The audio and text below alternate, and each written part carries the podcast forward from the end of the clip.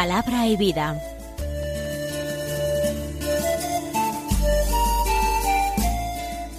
Con el Padre Manuel Horta, desde Sevilla.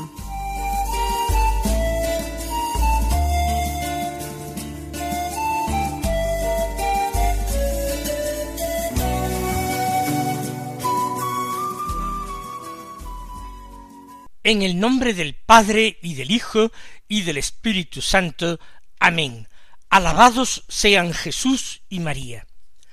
Muy buenos días, mis queridos hermanos y oyentes, queridos amigos de Radio María, seguidores de este programa en el que comentamos la palabra de Dios que nos ofrece la liturgia de cada día. Hoy es el sábado de la quinta semana de la Pascua, un sábado que es 21 de mayo. El día 21 de mayo la Iglesia celebra la memoria de San Cristóbal Magallanes y sus compañeros mártires. ¿Quién es este San Cristóbal Magallanes y quiénes son sus compañeros? Pues son mártires de las guerras cristeras o de la revolución cristera en México. Por tanto, estamos hablando de los años veinte del siglo XX en México, en que un gobierno masónico y ateo se impone en México y abre una poco encubierta persecución contra el cristianismo, ante la que se rebelan los obispos cierran las iglesias, suspenden el culto cristiano, pero pronto hay muertes de sacerdotes y una rebelión popular en distintas provincias de los Estados Unidos mexicanos en contra del gobierno. Se derramará mucha sangre y se terminará con una cierta tolerancia de los cristianos después de que esa revolución cristera falta de apoyos terminara entregando las armas y aceptando unas condiciones de paz no precisamente favorables. En esta persecución murió el jesuita San Miguel Pro, el padre Pro que fue eh, fusilado y del que se conservan fotos de su martirio, de su mismo fusilamiento. Murió con los brazos en cruz, dando vivas a Cristo Rey, como José Sánchez del Río y tantos otros. Por ejemplo, Cristóbal Magallanes y compañeros. Este Cristóbal Magallanes había nacido en San Rafael Totatiche, en México, en mil ochocientos sesenta y nueve. Cuando surge esta persecución anticristiana, junto con otros veinticuatro sacerdotes en distintos lugares de México, en distintas fechas, incluso en distintos años, y también con otra serie de fieles laicos, padeció el martirio en el año 1927. 27. Por tanto, fueron compañeros de martirio, aunque algunos no se llegaran a conocer ni a ver en toda su vida. Todos eh, en eso tienen en común, confesaron a Cristo Rey frente a ese odio anticristiano de parte del gobierno y de los soldados del ejército del gobierno mayoritariamente que los persiguió. Los mártires murieron perdonando a los enemigos y ofreciendo su vida por Cristo. Vamos entonces a escuchar la palabra de Dios que se proclama en la misa del día. Estamos leyendo, como ustedes recordarán, en el Evangelio de San Juan, los discursos de Jesús en la última cena habíamos ya leído parte del capítulo quince de este Evangelio, y hoy continuamos en el mismo capítulo del que escuchamos los versículos dieciocho al veintiuno. Son solamente cuatro versículos que dicen así.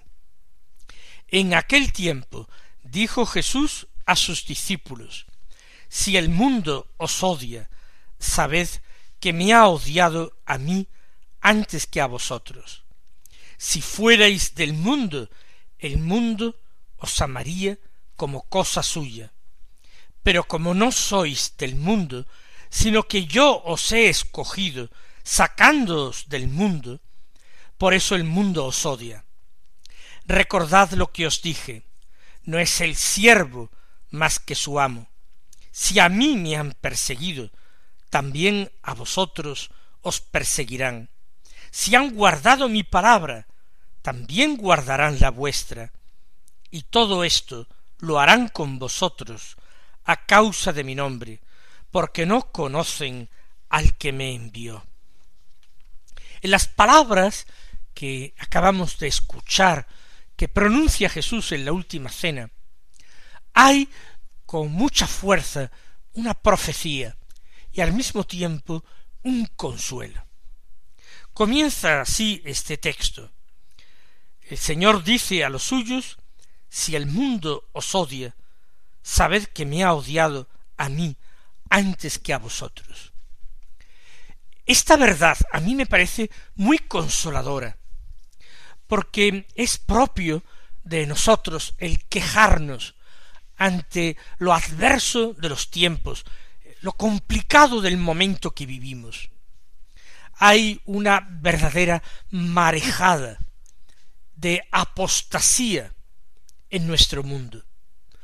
Bien apostasía formal, personas que reniegan de Dios, reniegan de la fe en la que quizás fueron educados y formados de pequeños, bien una apostasía práctica, personas que no se plantean la cuestión de Dios ni la existencia de Dios, pero viven totalmente de espaldas a sus mandamientos. No tienen por qué producirse blasfemias explícitas, pero en la vida de muchas personas las blasfemias más horribles están presentes de forma implícita. Hay vidas que suponen negación de todo lo más santo, negación total de la voluntad de Dios, de la revelación, de la enseñanza secular de la Iglesia, un desprecio absoluto de todo lo que practicaron y enseñaron los grandes amigos de Dios que son los santos, un volverse de espalda frente a las obligaciones del bautizado, porque muchos de estos que han incurrido en una apostasía práctica son bautizados. No hay que asustarse, el Señor ya lo previno y nos dice que si el mundo nos odia, nos consolemos pensando que antes ha odiado al Maestro, al Señor, a Jesús. Cuanto más digno de amor Jesús que nosotros, que estamos cargados de pecados, de incongruencias, de debilidades, de tibiezas. Sin embargo, a nosotros sí que merecen, merecemos que nos desprecien, que nos olviden, pero es que antes han despreciado, olvidado y renunciado a Jesús. Y esto sí que provoca un tremendo dolor por la injusticia y la ingratitud tan grande que supone que se dé la espalda al autor de la vida, que se dé la espalda a aquel que derramó toda su sangre en la cruz para salvar a los hombres. A mí me han odiado antes que a vosotros. No es más el discípulo que el Maestro. Hasta en ello nosotros seguimos a aquel que abrió camino.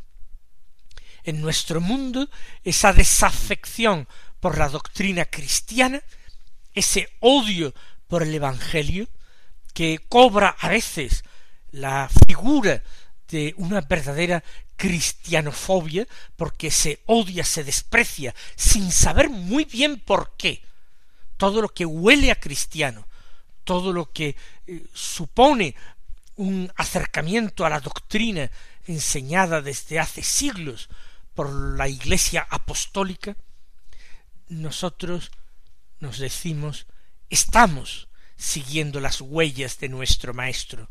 En la misma medida en que somos perseguidos es porque somos de Cristo. Y esto es un gran consuelo.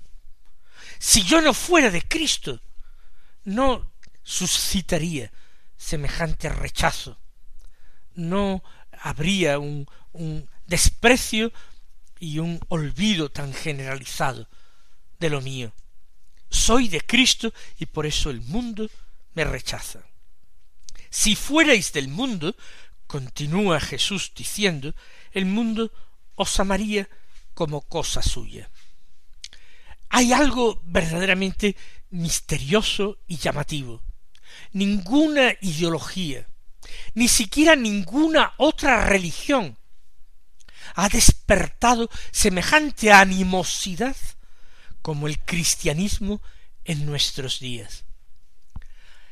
Llama la atención cómo en nuestra patria, con esa tradición cristiana extraordinaria, nuestra patria que llevó el Evangelio a continentes enteros, en nuestra patria nombrar a Dios, nombrar a la Iglesia, nombrar a Jesucristo, supone inmediatamente un conjunto de descalificaciones, una verdadera vomitona de insultos y de ataques.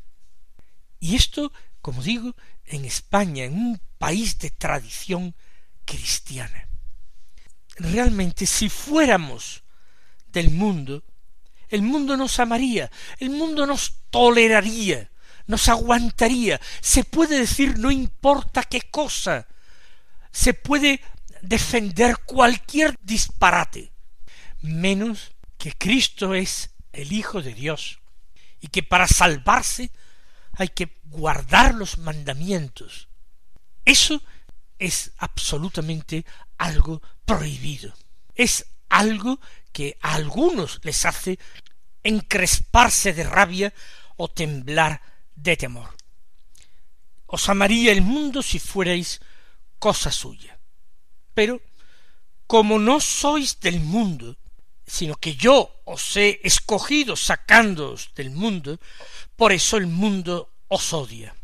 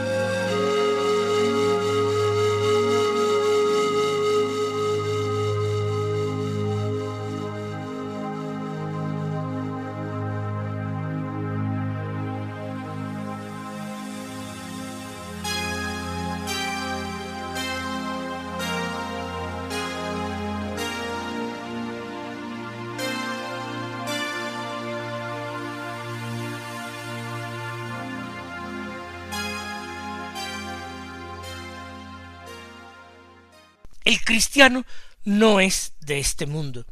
El Señor lo ha dicho y lo ha repetido en el Evangelio, y nosotros no terminamos de entenderlo.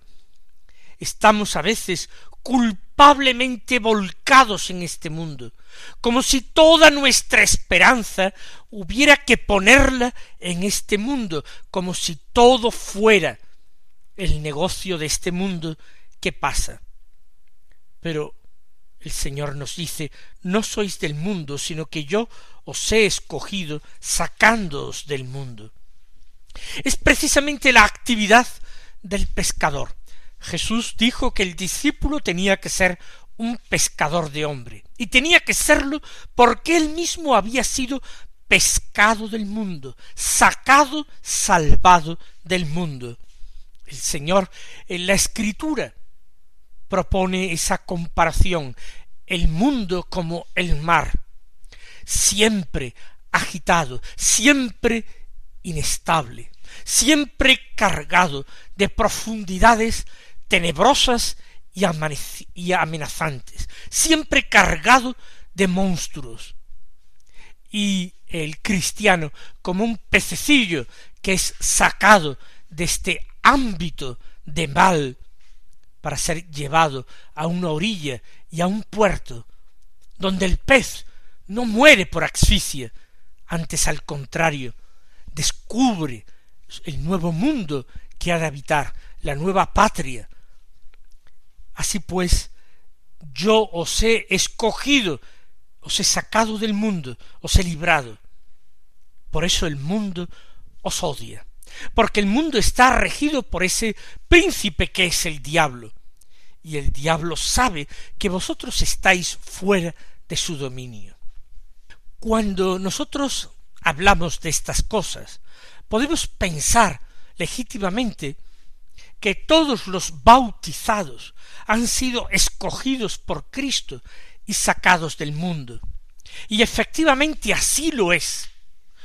Pero hay quienes quieren volver al mundo, prefieren volver al mundo antes que habitar esa nueva tierra y ese nuevo cielo. Por eso el Señor nos dice ahora a continuación, recordad lo que os dije. Se trata de una enseñanza dada por Jesús en otra ocasión, pero que aquí viene muy bien para explicar esta situación. No es el siervo más que su amo. Efectivamente, el discípulo es siempre seguidor de su maestro, de su señor. No es él el que abre camino, no es él el que marca el paso, sino que sigue a su maestro, trata de imitar a su maestro. Su maestro es el modelo, nuestro maestro es Cristo. Pues bien, dado que no es el siervo más que su amo, si a mí me han perseguido, también a vosotros os perseguirán. De nuevo es una enseñanza repetida de Jesús, una enseñanza que no solamente aparece en el cuarto Evangelio, sino también en los Evangelios sinópticos, en Mateo, en Marcos y en Lucas. El anuncio, la predicción por parte de Jesús de la persecución a la que serán sometidos los discípulos compareceréis ante las sinagogas, dice Jesús, seréis llevados ante los jueces, dice Jesús, os azotarán por causa de mi nombre, dice el Señor. Todo esto estaba predicho.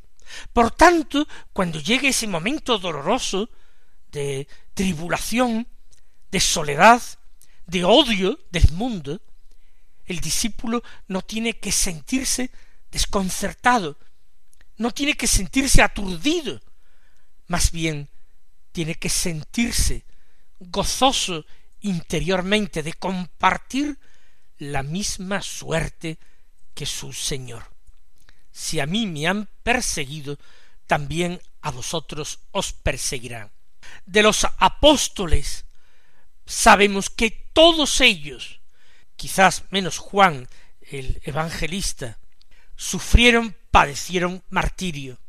Los dos hermanos, Simón Pedro y Andrés, el primer llamado por el Señor, fueron crucificados. Santiago fue decapitado. Bartolomeo Natanael, según la tradición, despellejado. Juan, el hermano de Santiago, el hijo de Zebedeo, el autor del cuarto Evangelio, probablemente, pareció, según la tradición, martirio, siendo arrojado a una olla de ardiente aceite, aceite hirviendo, pero no murió milagrosamente, muriendo ya muchos años después, anciano con edad muy avanzada. Pero este fue el único de todos los demás apóstoles, se celebra su martirio. Por tanto, a vosotros también os perseguirán, os darán muerte. si han guardado mi palabra, también guardarán la vuestra. Muchos se convirtieron por las palabras de Jesús, palabras que él pronunció directamente o las palabras que fueron repetidas en la predicación de los apóstoles. También la palabra de los apóstoles será guardada, será escuchada y cumplida. No siempre, pero siempre habrá discípulos. Cierto que el Señor dijo, y nos parece algo tremendamente terrible, pesimista, cuando venga el Hijo del Hombre, encontrará fe en la tierra. El Señor se refería a la futura apostasía, pero también dijo a Pedro que las puertas del infierno no prevalecerían frente a su iglesia. Por tanto, le dio a su iglesia la garantía de subsistir hasta el final de la historia de los hombres. Continúa el texto que estamos nosotros meditando. Y todo eso lo harán con vosotros a causa de mi nombre. Y esto es bonito.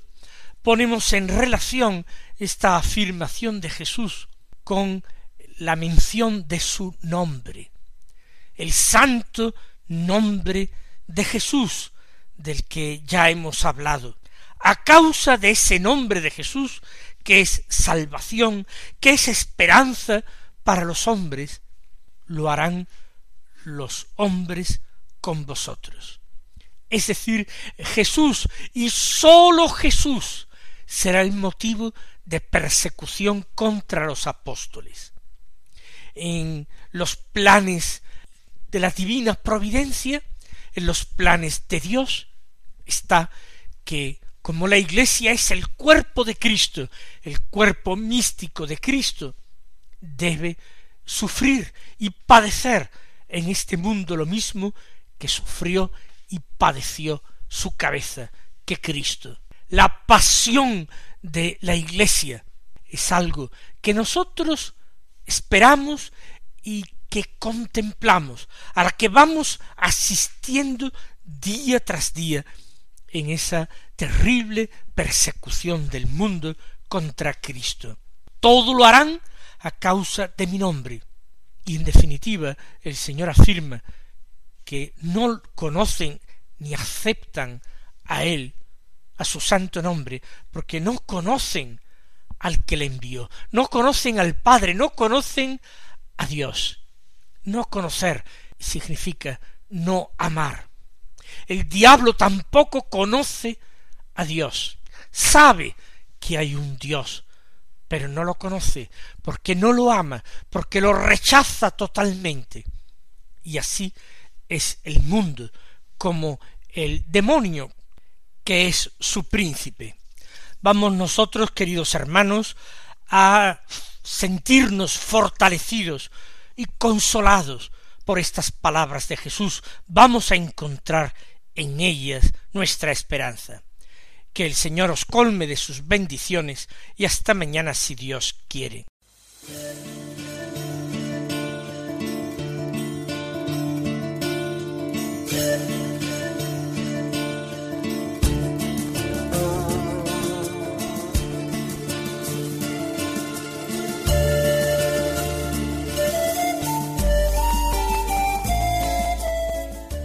Concluye Palabra y Vida, un programa dirigido desde Sevilla por el Padre Manuel Horta.